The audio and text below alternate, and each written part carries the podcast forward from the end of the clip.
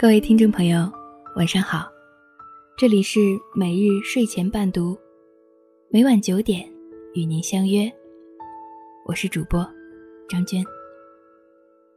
今天给大家带来一篇：一个家庭的悲剧是从不好好说话开始的。接下来的时间，由我分享给您听。语言是带情绪的。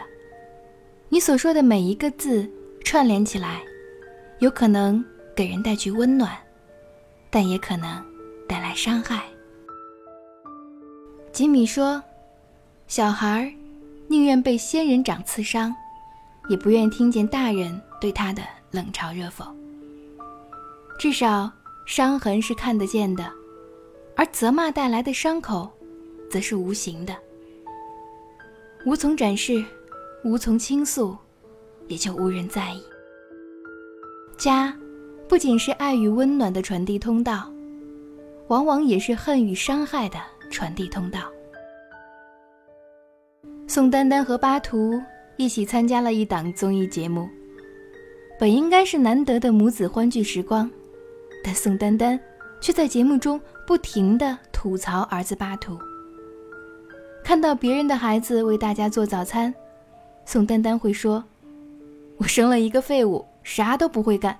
你看看人家。”当巴图为他手忙脚乱生火煮鸡蛋时，他却一边奚落儿子笨手笨脚，一边埋怨儿子扬起的烟灰弄脏了自己的脸。他还将巴图小时候的糗事当笑料逗大家开心。看到巴图脚趾发炎了，竟然说。不会是你自己啃的吧？你小时候就喜欢自己啃脚，丝毫不顾巴图的面子。在节目中，巴图羞得一脸通红，急忙躲到鸡窝去避难。何炅见状，都忍不住替巴图打抱不平。巴图已经带着男人的尊严去垒鸡窝了，你却让他表演啃脚。其实，宋丹丹就是典型的中国家长。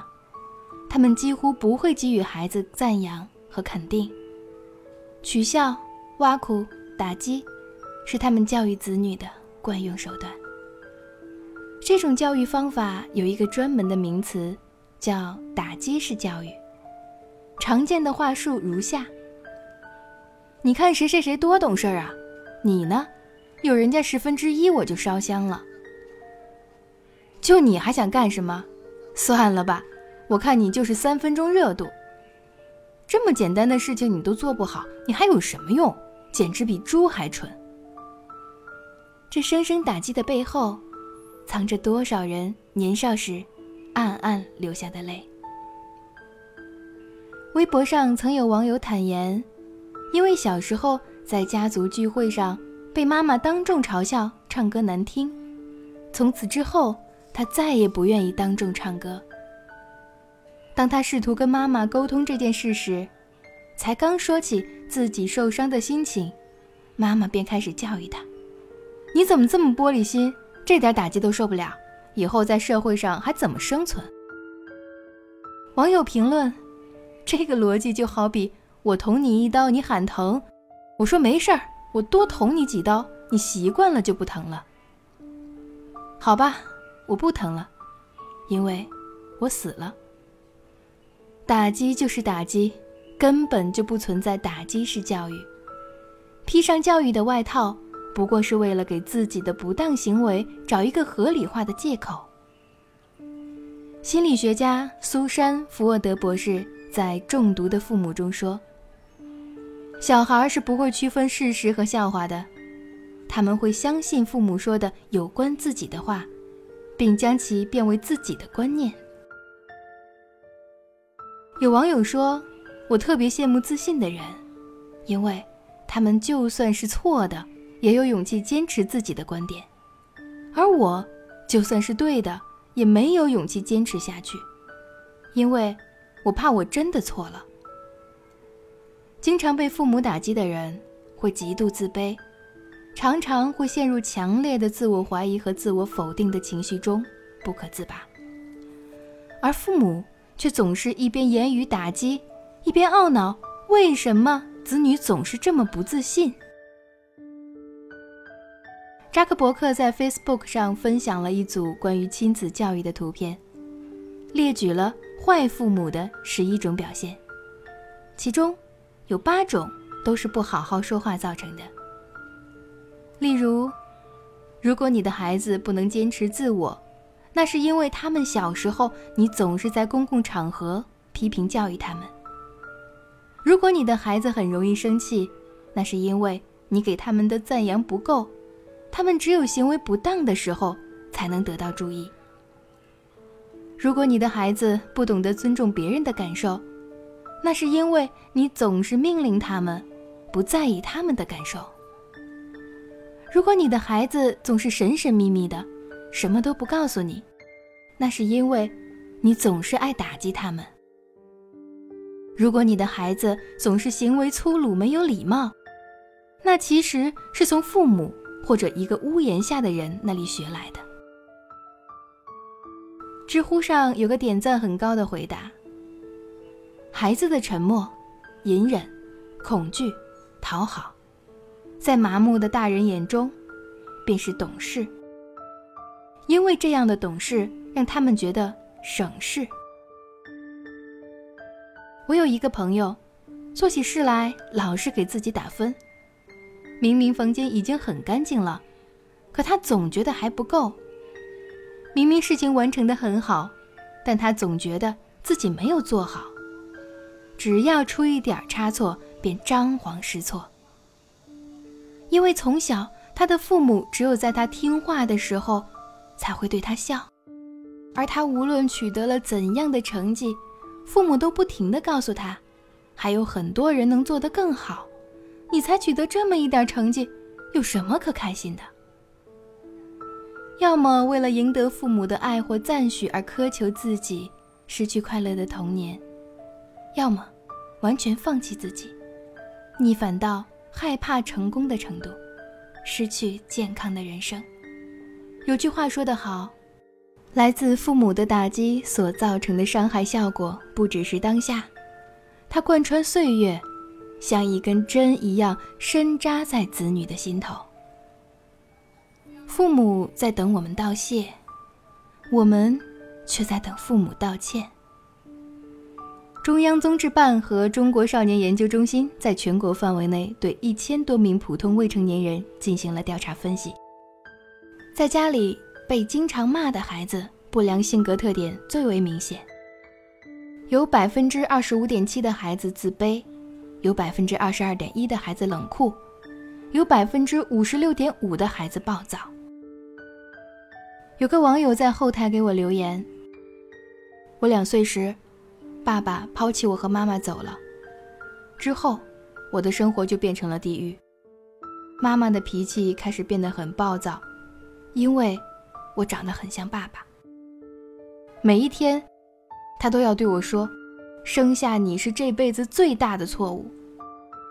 心情好的日子，他就说：“你长得像你那该死的老爸，以后也会变得和他一样没良心。”心情不好的时候，他会说这样的话：“我盼着你死，就像我盼着你死鬼老爹死一样。”我已经学不会正确的表达感情和需求，因为当我表达感情的时候。得到的从来都是否定的反馈。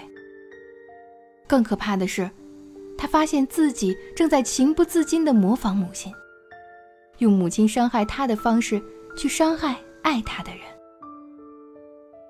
任何一种心理疾病，追根溯源都是童年时的创伤。童年时缺爱、被伤害、受虐、没有安全感、缺乏尊严。长大以后。就会演变成自闭、抑郁、自杀、暴力倾向、焦虑症等等。但神奇的是，许多精神病患者在生了孩子之后，精神状况好了很多，因为他们把精神痛苦宣泄到了子女身上，而子女替他疯了。日本作家一坂幸太郎曾说过。一想到人类居然不用经过考试就能为人父母，真是太可怕的事。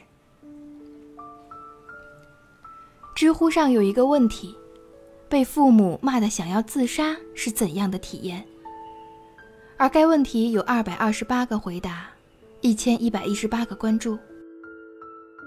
曾经看到过一则新闻：十六岁的花季少女因为经常被父母骂，服毒自杀。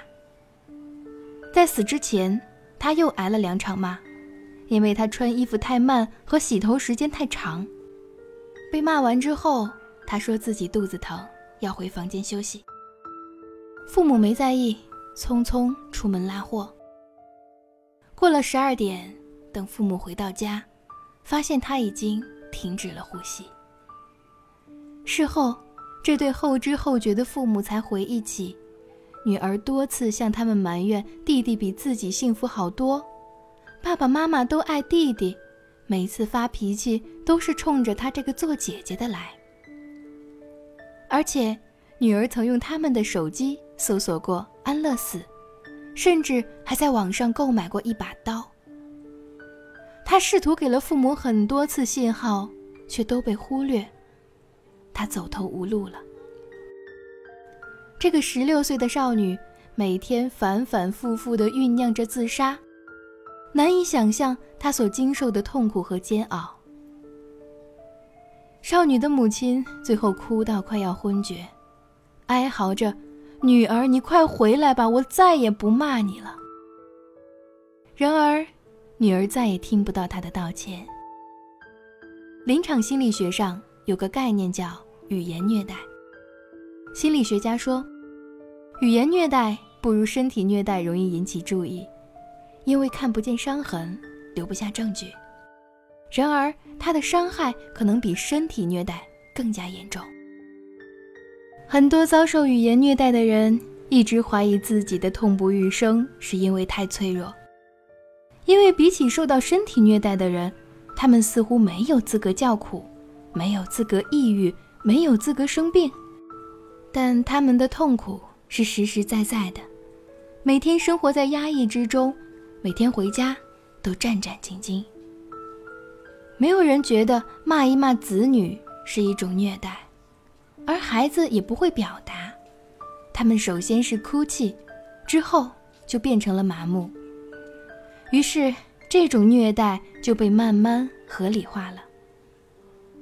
鲁迅说：“悲剧，就是将人生有价值的东西毁灭给人看；而更大的悲剧是，有些无价的东西已经被毁灭了，却没人看到。”今天晚上的故事就分享到这里，谢谢您的收听。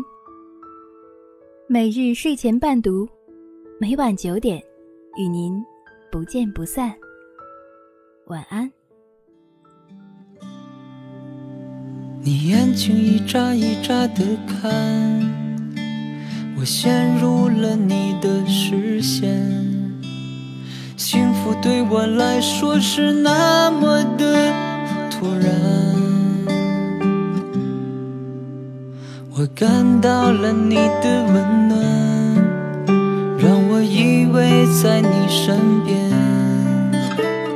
我是一艘没有停靠岸的船。我一直盼望你出现，一直想象着你的脸，无数次的到你身边，又被风吹远。我一直迷着我的路